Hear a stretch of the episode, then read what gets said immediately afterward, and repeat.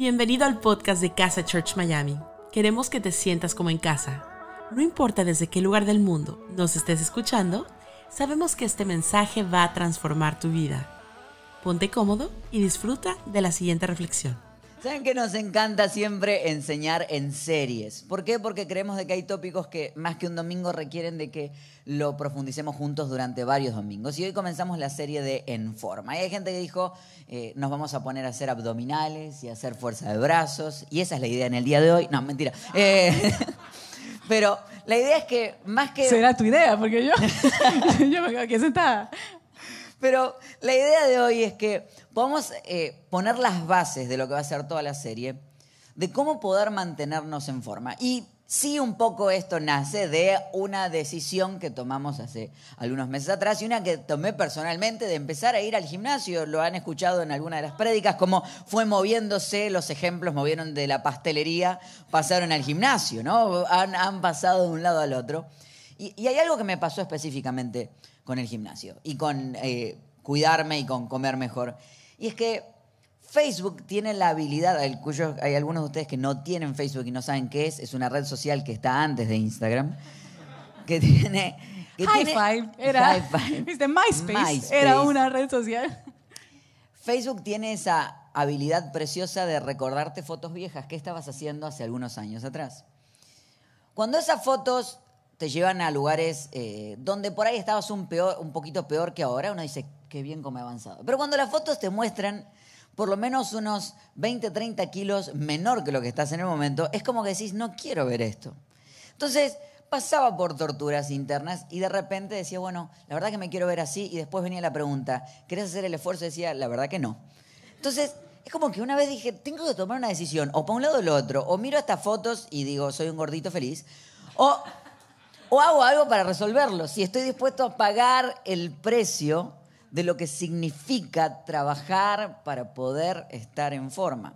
Y algo así le pasa a Jesús cuando en Lucas capítulo 14, quisiera que fuéramos juntos al libro de Lucas capítulo 14, eh, dice lo siguiente, dice, grandes multitudes seguían a Jesús. Y él se volvió y les dijo, grandes multitudes porque Jesús, claro, era la estrella del momento, era el que todos querían estar alrededor. Y él sabía esto, él sabía que al hacer milagros, al, suceder todo lo que sucede alrededor, la gente lo seguía por esas cosas. Entonces él se volvió y les dijo, si alguno viene a mí, y acá es interesante porque si uno tiene fama, y cuando dicen cuando tenés fama, cuando, estás, cuando encontraste la clave del éxito, no la rompas. Mm. Y cualquiera de los que están en, redes, y cuando te están subiendo los, me gusta y los likes, decís, seguí por ahí. ¿Te fue bien con los videitos de comida? Dale por ahí. Pero Jesús frena ante el público y no se deja llevar adelante por las expectativas que el público tiene por sobre él. Dice, si alguno viene a mí y no sacrifica el amor a su padre y a su madre, a su esposa y a sus hijos, a sus hermanos y a, y a sus hermanos, y aún a su propia vida, no puede ser mi discípulo. Y el que no carga su cruz y me sigue, no puede ser mi discípulo. Establece una diferencia entre la salvación, la oportunidad de tener una relación con Jesús y ser un discípulo de Jesús. Pone de un lado el decir, hey, todos tienen entrada a una relación conmigo, pero ser mi discípulo, eso lleva un costo. Esto tiene un costo más alto no te invalida lo anterior, pero te abre las puertas a otras cosas. Dice, supongamos que alguno de ustedes quiere construir una torre. ¿Acaso no se sienta primero a, calcular el costo para ver si tiene suficiente dinero para terminarla? Si echa los cimientos y no puede terminarla, todos los que la vean comenzarán a burlarse de él y dirán, este hombre ya no pudo terminar lo que comenzó a construir. O supongamos que un rey está a punto de ir a una guerra contra otro rey ¿Acaso no se sienta primero a calcular si con 10.000 hombres puede enfrentarse al que viene contra él con 20.000? Si no puede, enviar una delegación mientras el otro está todavía lejos para pedir condiciones de paz. Yo cuando leía esto en una primera interpretación decía, bueno, si vas a empezar algo, evalúa si tenés los materiales, esa es la primera parábola que Jesús utiliza. Y la segunda parábola que utiliza es si vas a ir a una guerra, asegúrate que tenés todos los soldados listos. Y yo pensé que el que construía era yo y el rey que iba a la guerra era yo. No sé si es muy argentino de mi parte ponerme en el, en el centro y creerme... Se trataba de mí. Se trata de mí. Eh, pero hay una interpretación que me encantó, que el que construye en realidad es Dios, que el rey en realidad es Dios. Y es Dios el que construye y evalúa si tiene los materiales para construir la iglesia que él quiere construir. Y evalúa si al ir a la guerra contra el enemigo tiene los soldados que necesita. O sea que la pregunta es, y Dios se pregunta, ¿tengo la gente suficiente para construir la iglesia que quiero construir? La pregunta que quiero que nos hagamos durante las próximas cinco semanas es si somos las personas que Dios puede utilizar. Si tenemos las ganas y la fuerza y estamos dispuestos a pagar el precio para ser usados por Dios. Totalmente, y si le damos espacio a Él. Me encanta eso que hablas de la diferencia entre la salvación y el discipulado, porque la salvación la, tienen, la tenemos todos, ¿no? Pero el discipulado es otra, otra cosa completamente distinta. Es decir, bueno, voy a dejarle un margen, voy a dejarle un espacio a Dios para que Él tenga que trabajar lo que trabaje, ¿no? Así que queríamos establecer cuatro cosas que creemos que te van a ayudar, basado en esto que estuvimos leyendo, a cómo poder estar en forma para seguir. En forma para seguir. Quiero que veamos si podemos y estamos dispuestos a pagar el precio. Y lo primero es que cuando establecemos cuando queremos estar en forma, siempre apuntamos primero a cosas para hacer. Si te das cuenta, nuestra lista siempre arranca con qué cosas querías hacer mejor este año. De hecho, ¿por qué no abrimos el chat en este momento y alguno de ustedes escribe qué cosas decidieron que van a hacer mejor en este año? ¿Sí? O si lo estás viendo después, lo puedes escribir en los comentarios y ahí Marce y yo siempre nos metemos a leer a ver qué anda pasando. Eh, y si te das cuenta, todos tenemos y sabemos qué queremos hacer. Pero hay veces que comenzamos erróneamente por ahí. Y lo que tendríamos que preguntarnos más que qué hacer es quién queremos ser. Porque lo primero que quiero establecer es identidad por sobreactividad. Si se dan cuenta, Jesús dice, dice, no pueden ser mis discípulos. Ahí habla de identidad. Para ser mi discípulo, entonces, una vez que decides tener esa identidad, puedes hacer todo lo otro. Y muchos de nosotros empezamos por cosas, pero ¿por qué no preguntarte quién quieres ser? Hablaba con una amiga esta semana y, estaba en esta búsqueda de cuál es mi palabra del año. Todos siempre nos encanta establecer cuál es tu palabra del año, cuál es aquella cosa por la cual vas a empujar para que tu año se defina. Y ella decía, no la puedo encontrar. Y bueno, ¿cómo quieres que el, año te defina al final de, de que termine? Me dice, quiero tener menos miedo. Le digo, no. Eso no es, estás hablando de algo negativo. Le digo, vas a poner algo positivo. Le digo, vas a ser valiente. Me dice, sí, es cierto. Yo soy valiente. Qué bello cuando establecemos una identidad, porque las actividades fluyen de la identidad. No es que tú haces y por lo que haces eres, sino que eres y por lo que eres haces. Entonces cuando establecemos esto, establecemos de que trabajamos aún a largo plazo, porque como es mi identidad, tengo tiempo para trabajarlo. Como es algo que he decidido que va a ser mi identidad, no, la identidad no se construye en un día, se construye en el tiempo. De hecho, una de las cosas que a mí me pasa es que cada vez que llego al gimnasio, empiezo y digo, uy, me faltan como 20 minutos. Y empecé a mirar el reloj. Y hay una voz interna, no sé si es Dios, no sé si es tu voz que me viene, no sé si es el, el coach o quién es, pero me dice, no te faltan 20 minutos, te falta una vida. Entonces, cuando uno establece así, decís, no estoy aquí por los próximos 20 minutos, quiero estar aquí toda la vida. Entonces eso genera identidad, ¿verdad? Sí, totalmente. Algo que yo escuchaba de, una psicóloga hace unas semanas atrás que me parecía sensacional, es que ella dice, a veces nosotros tratamos de, empezar hábitos nuevos o tenemos metas nuevas, ¿no?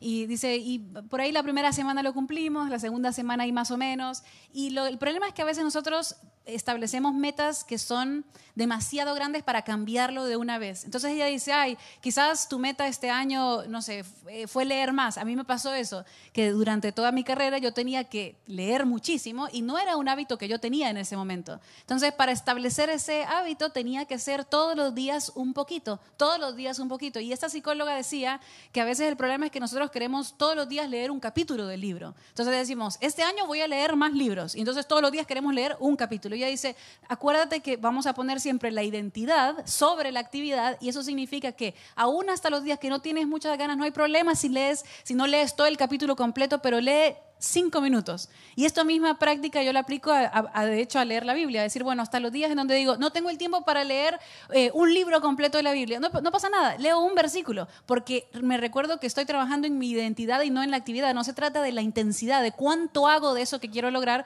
sino se trata de decir, todos los días, de esa constancia, de ser una gotera constante. Eso es trabajar en la identidad. Es decir, ok, no hay problema si mañana no, no, voy, a, no voy al gym. Voy a estar en mi casa y voy a hacer cinco sentadillas porque me estoy recordando qué es lo que yo estoy trabajando. Entonces yo te quiero invitar a que hagas eso, que en tus metas no pasa nada si, si no haces todo lo que querías hacer y, a veces nos ponemos estos límites de cosas que son extravagantes. No hay problema, no necesitas hacer todo eso. Lo que necesitas es recordarte que es todos los días, porque es ahí cuando uno ve la diferencia completamente. Porque la realidad es que me encanta eso que está diciendo porque es constancia por sobre intensidad. Nosotros en general cuando queremos cambiar metemos con intensidad. ¿Viste? Vas y decís, quiero hacerlo todo, todo lo que no hiciste en una vida lo querés, ah, eh, lo querés cambiar en un día. Pero es constancia, el cambio se da, la identidad se forja en la constancia, no en la intensidad, no en un solo día, sino el cómo se enamora alguien de, otra persona. En la constancia. Y de hecho, nadie puede decir, eh, este día me enamoré. Yo sé que el día que vos me viste te enamoraste de mí, porque es, como muy fuerte esto, pero todo esto. Eh, pero, pero la realidad es que en realidad uno no puede definir qué día se enamoró. Pero en la constancia de ello, ir, ir, ir, intentar dar, regalarte un CD con las canciones. ¿Te acordás? Regalarte helado. Eh, tratando parece, parece regalándole una empanada, regalándole un dulce. En algún momento pasó y uno no puede identificar en qué momento fue, pero en la constancia de hacer las cosas bien, la identidad se forja. Y hay algo poderosísimo que pasa cuando la identidad se forja. Y es que empezás a cambiar las cosas que decís de ti mismo. Porque a veces somos tan críticos con nosotros mismos que establecemos una identidad y creemos que hasta ahí llegamos. Y hay algo que me pasó, y quiero mostrarles esta foto. Me pasó, eso es el 25 de diciembre, y atrás está la máquina en la que hay que hacer remo y atrás hay unas caminadoras, si pueden ver. Sí, el 25 de diciembre fui al gimnasio y no fui a sacarme una foto, sino que fui a hacer ejercicio. Y algo me pasó muy fuerte ese día mientras estaba haciendo ejercicio, era 25 de diciembre, el gimnasio estaba vacío, obviamente. Y mientras estaba haciendo, llegó un momento emocional en el que dije, si yo puedo hacer esto y, y he logrado bajar las 40 libras o casi 20 kilos que bajé en estos tres meses, soy capaz de hacer lo que sea. Mm. Llegó un momento donde dije, si puedo hacer esto y he superado aún el suicidio de mi papá, puedo hacer lo que sea. Hay un punto cuando empujas tu vida ante los límites de la crisis, que te das cuenta que eres más fuerte de lo que crees. Mm. Y te das cuenta que tu identidad es mucho más fuerte de lo que alguna vez imaginaste. Decís, no, no, yo no puedo. Sí puedes. Y eres mucho más fuerte de lo que crees. Y si estás vivo todavía es porque lo has logrado. Hablé con un amigo ayer, me dice, estábamos hablando de algunos desafíos. Estaba hablando con Marcel, lo voy a prender fuego general uso la palabra amigo para no prender fuego de quién estoy hablando, pero estoy hablando de Marcela y a quien admiro ampliamente, es nuestro director eh, de cámaras y de video en, casa. Y una conversación que teníamos ayer y estábamos hablando de desafíos para el año que viene y me dice, otra vez ese estoy fuera de mi área de confort. Le digo, no me vengas con esas cosas. Le digo, de eso ya te graduaste. Este año Marcel fue papá. Y lo sorprendió esto la cámara se le asustó. Este año Marcel fue papá. Y es uno de los papás, y ayer yo lo veía pasear con su bebé por la calle con su esposa y con el perrito a la vez, y digo, todo eso lo sacó su área de confort y él está ahí y está yendo adelante, porque eres mucho más fuerte de lo que crees. Eres mucho más fuerte de lo que crees. Identidad por sobreactividad.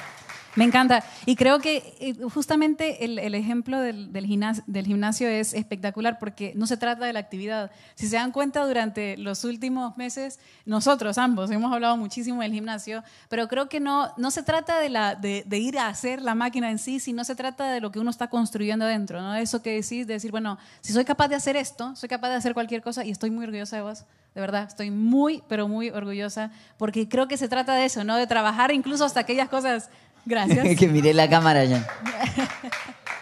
Muy bien, muy bien. Muy bien. Bueno, lo segundo que nosotros queríamos hablar es eh, de restar para tener margen. ¿A qué me hmm. refiero con esto? Restar para tener margen.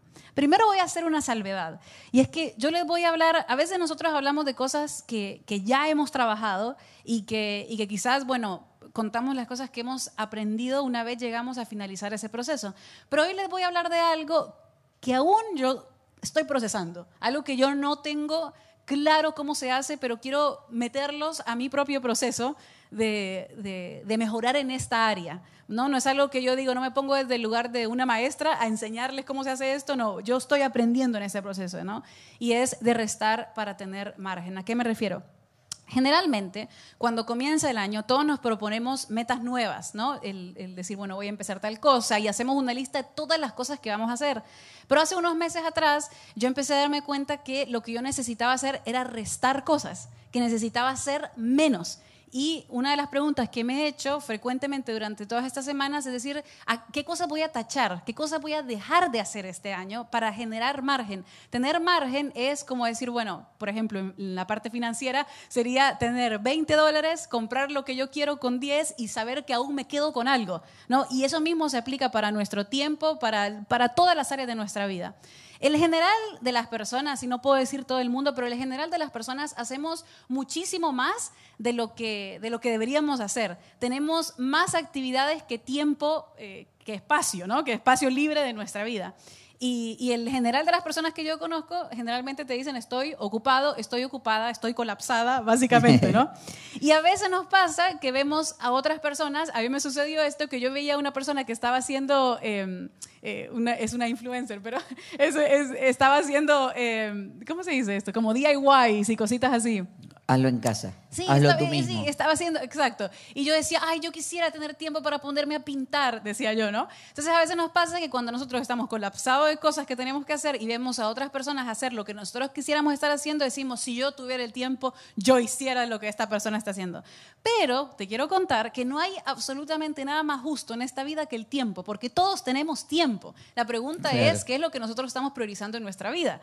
Cuando tú te sientas y tú te sientes frustrado y dices, no, yo quisiera tener más tiempo con mi familia y no lo tengo, la realidad es que el tiempo lo tienes. La pregunta es si estás priorizando aquello que tú deseas en tu vida. Porque si no, nos ponemos como víctimas de la vida y decimos, no, yo no puedo hacer esto, no puedo hacer lo otro. No, sí, pero ¿cuál es la vida que tú estás escogiendo tener? Y el problema es que muchas veces nosotros decidimos siempre hacer más porque vinculamos nuestra identidad con lo que nosotros hacemos, como antes decíamos. Algo que me pasó a mí hace como tres semanas atrás es que yo tengo tres hernias en mi, espalda, lumbar y a veces están adormecidas, es como que ni, ni se mueven y hay momentos en donde me duelen demasiado. Y fui al gimnasio y hice un movimiento mal entonces me despertó el dolor, me dolía muchísimo y pasé aproximadamente 14 días o 13 días sin ir al gimnasio. Jamás en la vida yo pensé decir, me hace falta el gimnasio, ¿no? O sea, jamás. Pero literalmente estaba desesperada por volver. Yo decía, ah, ya quiero ir, ya quiero ir. Entonces le decía a ese, no, hoy voy a reservar, hoy voy a ir. Me decía, no, espérate, acaban de poner tres inyecciones en la espalda, deberías esperar, ¿no?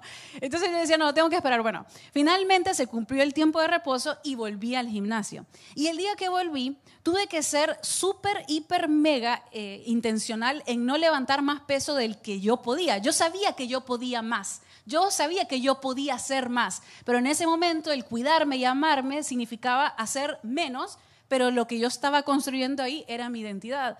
Y a veces pasa que nosotros decimos, no, yo quiero hacer más, yo quiero agregar cosas más a mi lista, pero la verdad que a veces lo mejor que podemos hacer es hacer menos, restar cosas para tener más margen. Algo que yo leí hace, hace poco tiempo en un libro que estoy leyendo, que está buenísimo, que habla acerca de cómo manejar nuestro tiempo, es que dice que cuando nosotros tenemos menos para hacer, somos personas más amables. Y es cierto, yo me he dado cuenta que soy una persona más feliz, soy una persona más amable cuando yo resto de mi horario cosas que quizás están de más.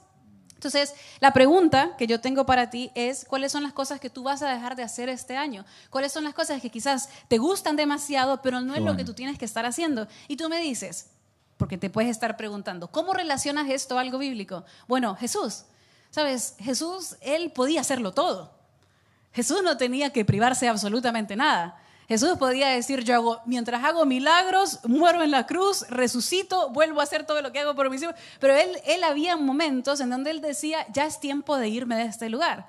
Ya es tiempo, y, y, de hecho, hasta los milagros que él hacía, que eran cosas buenas, eran cosas buenas, porque a veces lo que nosotros tenemos en nuestro horario y en nuestros pendientes son cosas buenas, pero no es necesariamente el propósito que Dios tiene para ti, no necesariamente es lo que tú tienes que estar haciendo. Y Jesús sabía cuándo era momento de retirarse, Jesús sabía cuándo era tiempo de decir, voy a restar porque necesito dejar margen para hacer lo que yo tengo que hacer. Hay momentos en donde Jesús se retiraba de hacer milagros para ir y orar y encontrarse con su Padre. Entonces yo te quiero invitar a que te replantees tu horario, que te replantees tus metas y que digas cuáles son las cosas que yo voy a sacar para realmente impulsar lo que, lo que Dios puso en mi corazón. De lo contrario, lo que termina pasando, y no sé si alguna vez escuchaste este, este término, eh, lo que termina pasando es, es, un burnout, se dice en español, es cuando uno está quemado, que básicamente cuando, es cuando ni siquiera las cosas que tú amas te emocionan, ni siquiera aquella pasión que tú tienes en tu corazón te emociona porque estás tan estresado y tan lleno de cosas y tan lleno de quehaceres y respondiendo a las necesidades de todo el mundo que al final te quedas con absolutamente nada. Y pasa muchas veces que va a ser necesario que aprendamos, y digo aprendamos porque como te digo, no es algo que yo tengo completamente claro, a decir que no. A veces nosotros vinculamos el decir que no con el rechazo. A veces vinculamos con decir no, no le puedo decir que no porque la persona se va a ofender. O del otro lado, si nos dicen que no, sentimos que nos están rechazando. Pero este es un año en donde quizás hay ciertas cosas en tu vida en las que vas a tener que decirle que no, vas a tener que aprender a restarlas para poder sumar en aquellas áreas en donde Dios sí te quiere trabajando, en donde Jesús sí quiere que esté dando tu potencial.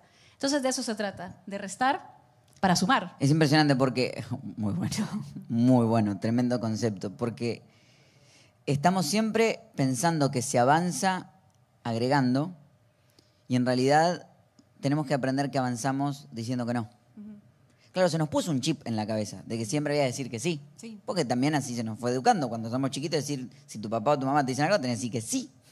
Entonces, lográs cosas diciendo que sí, lográs cosas haciendo la tarea en la escuela, lográs...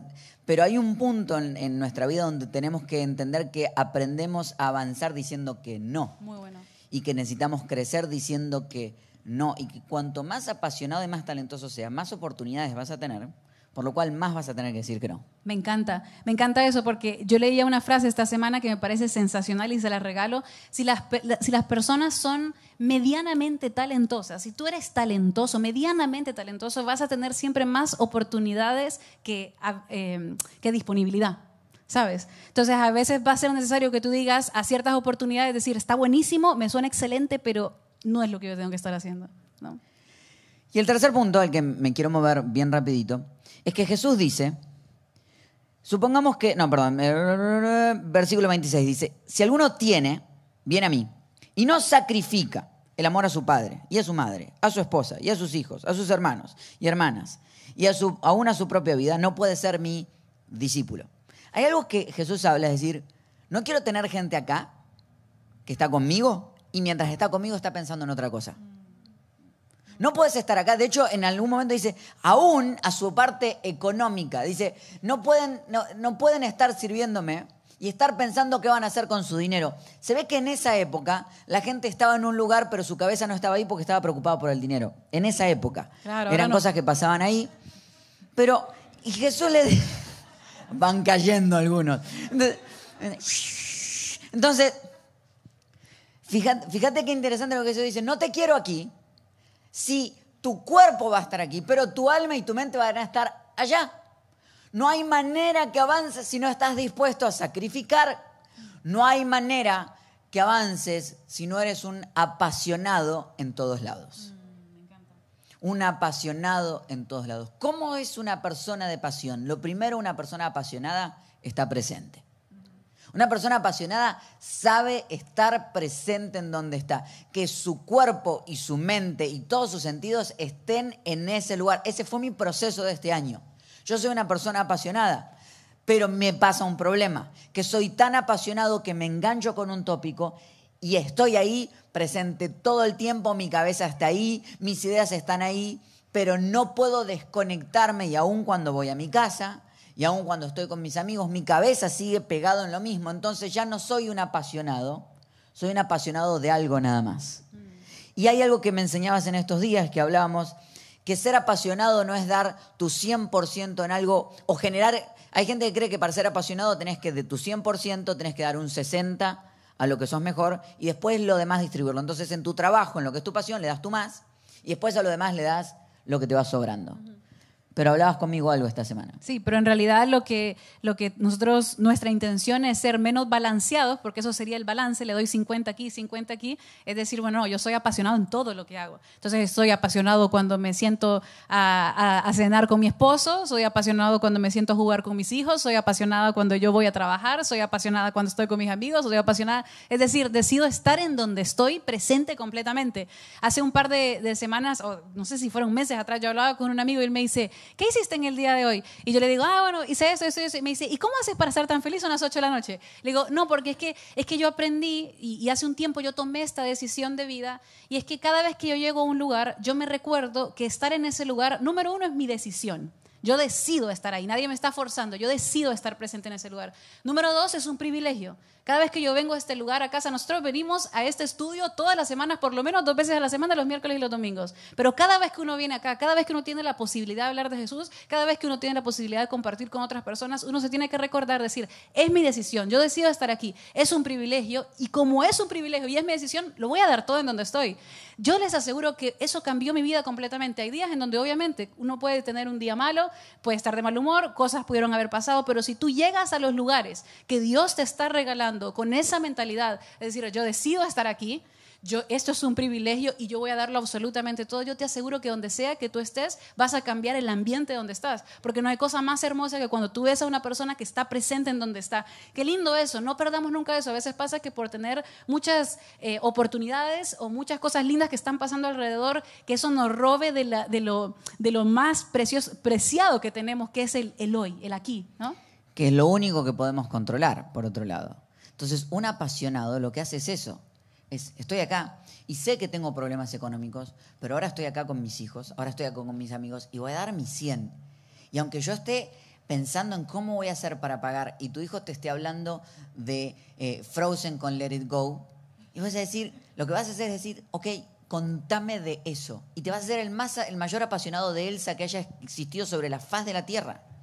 Y vas a ser tan apasionado que aún tus hijos, porque quiero aclararte algo, no se van a acordar de la economía que le faltó, pero sí se van a acordar de ese ratito que pasaste como papá y como mamá con ellos. Tu esposa, tus amigos no se van a acordar de lo que no lograste, pero sí se van a acordar de que lograste estar en ese lugar y te reíste fuerte y que diste tu 100%. Tienes que ser un apasionado en todos lados. Y para ser un apasionado en todos lados tienes que estar presente, tienes que estar ahí. Y lo segundo que tiene que ver con la pasión es que tienes que nunca darte por vencido. Una pasión no es un trabajo. En el trabajo se puede fracasar, en la pasión no. Porque cuando uno es un apasionado, uno le da, le da, le da, le da, le da, le da, le tiras, tiras, tiras, tiras, porque es una pasión, es un llamado. Y no se puede fracasar en lo que está llamado a hacer en esta vida.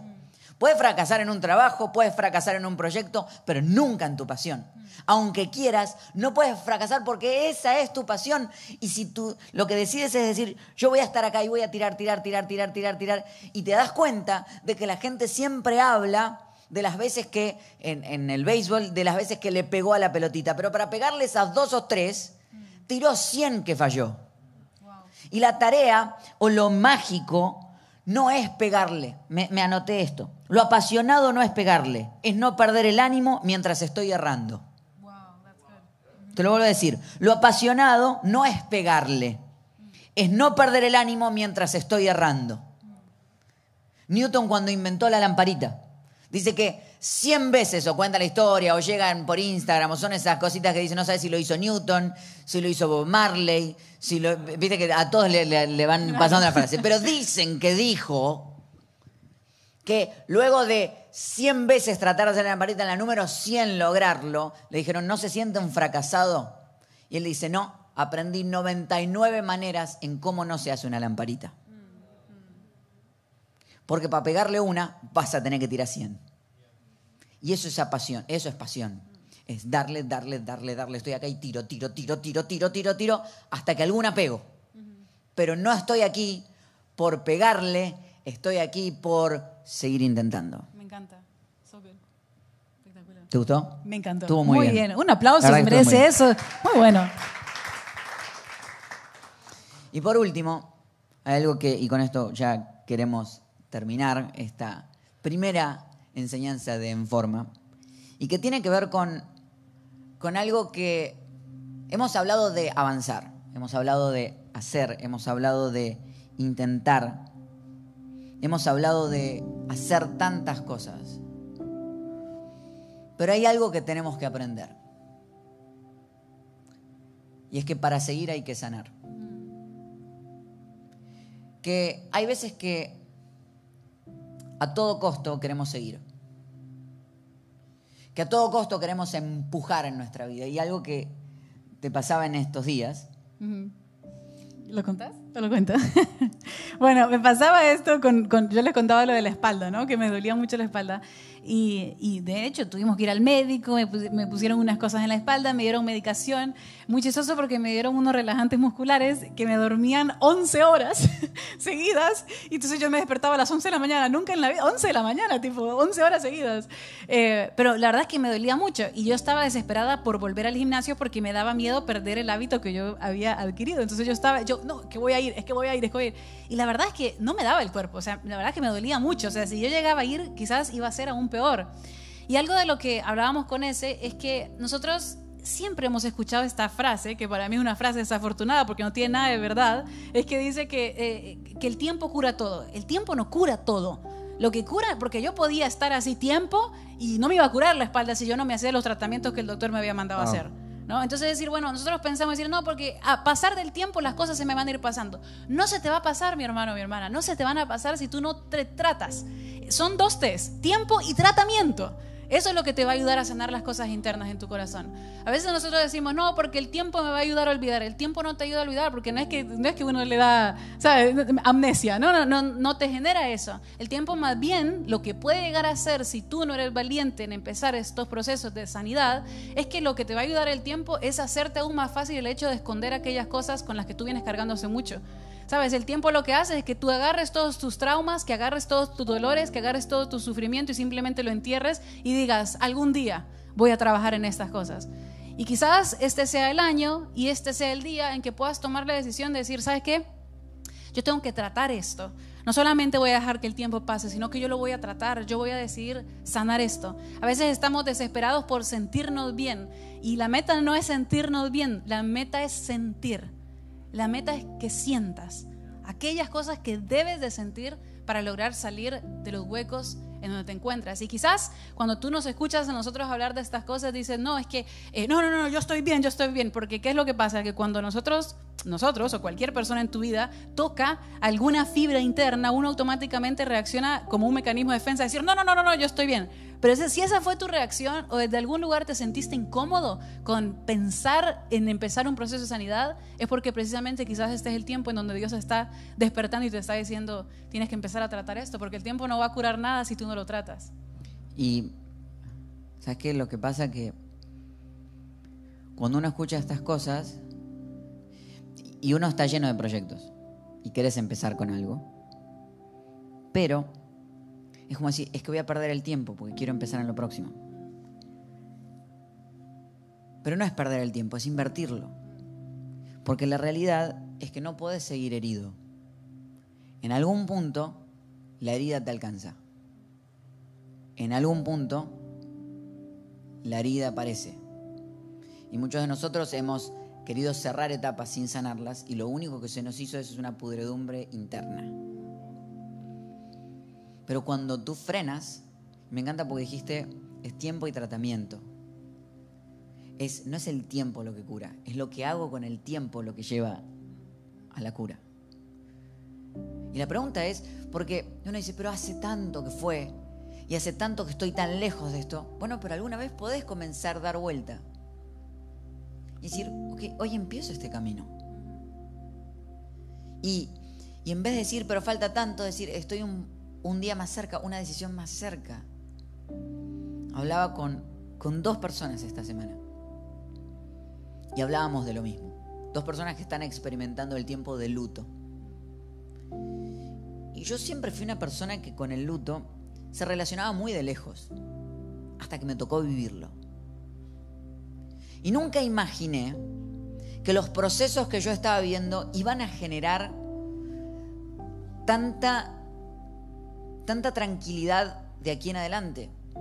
Y que las preguntas que me fui haciendo, porque si algo que yo decidí en mi proceso fue decir, ok, si voy a pasar este proceso, lo voy a pasar como tenga que pasarlo. Y agradezco a Dios que estoy rodeado de gente que me dijo, tomate todo el tiempo que necesites tomarte. Porque yo estaba apurado, yo quería, porque cuando uno empieza a sufrir, que es lo primero, decir, bueno, ¿qué tan rápido puedo salir de esto? ¿Qué tan rápido puedo no deprimirme? Porque no quiero caer en depresión, porque siento que si estoy llorando a, mi mamá o a mis hijos, o si estoy llorando a un amigo, o estoy llorando, eh, eh, no, no, no, quiero llorar demasiado, porque si lloro estoy débil, si estoy débil caigo en depresión y la depresión es algo malo, y eh, uno entra en esa historia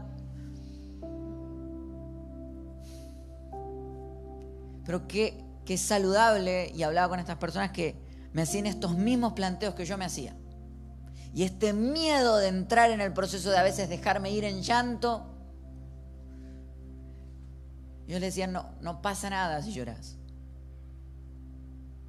No, no sos débil si lloras. De hecho, a veces llorar y admitir una debilidad requiere mucha más fortaleza que esconderla. Y por algo, Pablo que es uno de los escritores de gran parte del Nuevo Testamento, le dice a Dios, cuando yo soy débil, tú eres fuerte. Porque Dios no puede hacerse fuerte en tu vida hasta que tú no declaras tu debilidad sobre algunas áreas. Y la verdad es que nadie pasa por esta vida sin alguna lastimadura. No estás solo en eso. Porque el problema de las lastimaduras es que nos hacen creer que estamos solos. Pero si hoy, y si este año parás y te das el tiempo de sanar, y te das el tiempo de hacerte las preguntas que te necesitas hacer, y tomas el tiempo de decir, voy a avanzar. Una amiga esta semana me mandó una foto con su nuevo eh, uniforme de trabajo. Y me dice, esto es gracias a ustedes. Y alguien que te manda una foto con un uniforme de trabajo no parece sensacional hasta que conoces la historia de esta persona que es una luchadora de corazón. Y que para llegar a ese, punto hizo un trabajo impresionante. Y me dice, una conversación que tuvimos hace mucho tiempo. Hablamos de que tenía que tener paciencia. Porque la sanidad lleva paciencia. Lleva a darte permiso, tiempo, y si te toca llorar un poco, llorar. Qué mejor que caer ante los brazos de tu padre y decir, esto estoy sintiendo. Y te tomas un tiempo, sanas eso y vas para adelante. Porque en realidad sanar no es detenerte, es seguir avanzando. Porque la tarea y la clave no es velocidad, es dirección. si entendiéramos eso, que en esta vida no necesitamos ir más rápido, necesitamos ir al lugar correcto. Porque si vas rápido, pero no estás yendo al lugar correcto, vas a llegar rápido a donde no tenías que llegar. Pero si tienes dirección correcta, uff, si sabes lo que tienes que hacer, si estás trabajando en ese GPS de tus emociones y de tus intenciones, yo te aseguro que vas a llegar a donde tienes que llegar. Y Dios está diciendo, yo te acompaño en el proceso porque Dios no está del otro lado de la línea de llegada, está contigo en el tiempo del camino. Así que lo que nos queremos tomar un tiempo hoy es darte este espacio. Tal vez Fueron miles de datos los que tiramos hoy. Y no sé cuál fue la que pegó cerca. Pero te vas a aferrar a esa. Tal vez fue el tema de la identidad, tal vez fue el tema de decir que no, tal vez fue el tema de ser un apasionado en todos lados, o tal vez que hay que seguir, que hay que sanar para poder seguir. Sí, totalmente. Y creo que al final todo esto se resume en decir, ok, yo sé que la salvación yo la tengo, pero yo quiero ser un, discípulo. Yo quiero trabajar, indagar profundo en, en cada una de estas cosas. Yo quiero dejar un margen para que Jesús haga conmigo algo. Yo quiero trabajar en mi identidad.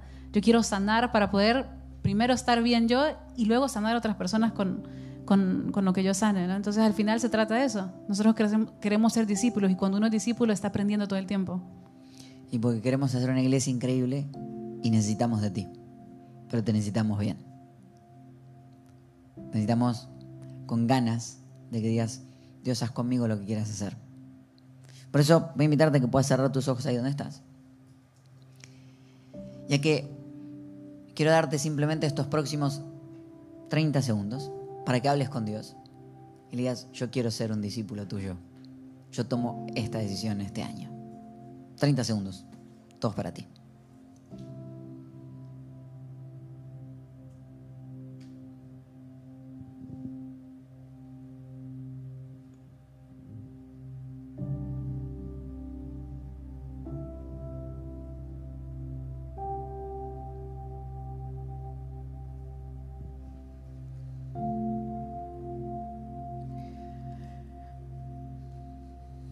Dios mío, mientras mis amigos tienen sus ojos cerrados y están tomando la decisión tal vez más importante de su año, que es la de empezar a pagar el precio suficiente para poder seguirte. Yo te pido que establezcas en nosotros tu identidad, que establezcas en nosotros el poder decir que no, que establezcas en nosotros el ser apasionados donde sea que estemos que más que gente preocupada seamos gente ocupada en donde tenemos que estar.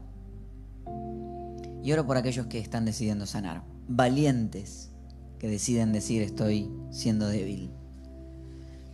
Para que tú trabajes con nosotros, que este sea el mejor año de nuestras vidas. Que las decisiones que tomemos nos cambien para siempre. Lo creemos hoy en el nombre de Jesús. Amén y amén. Y por último, si esta es tu primera vez con nosotros, quisiéramos invitarte a algo.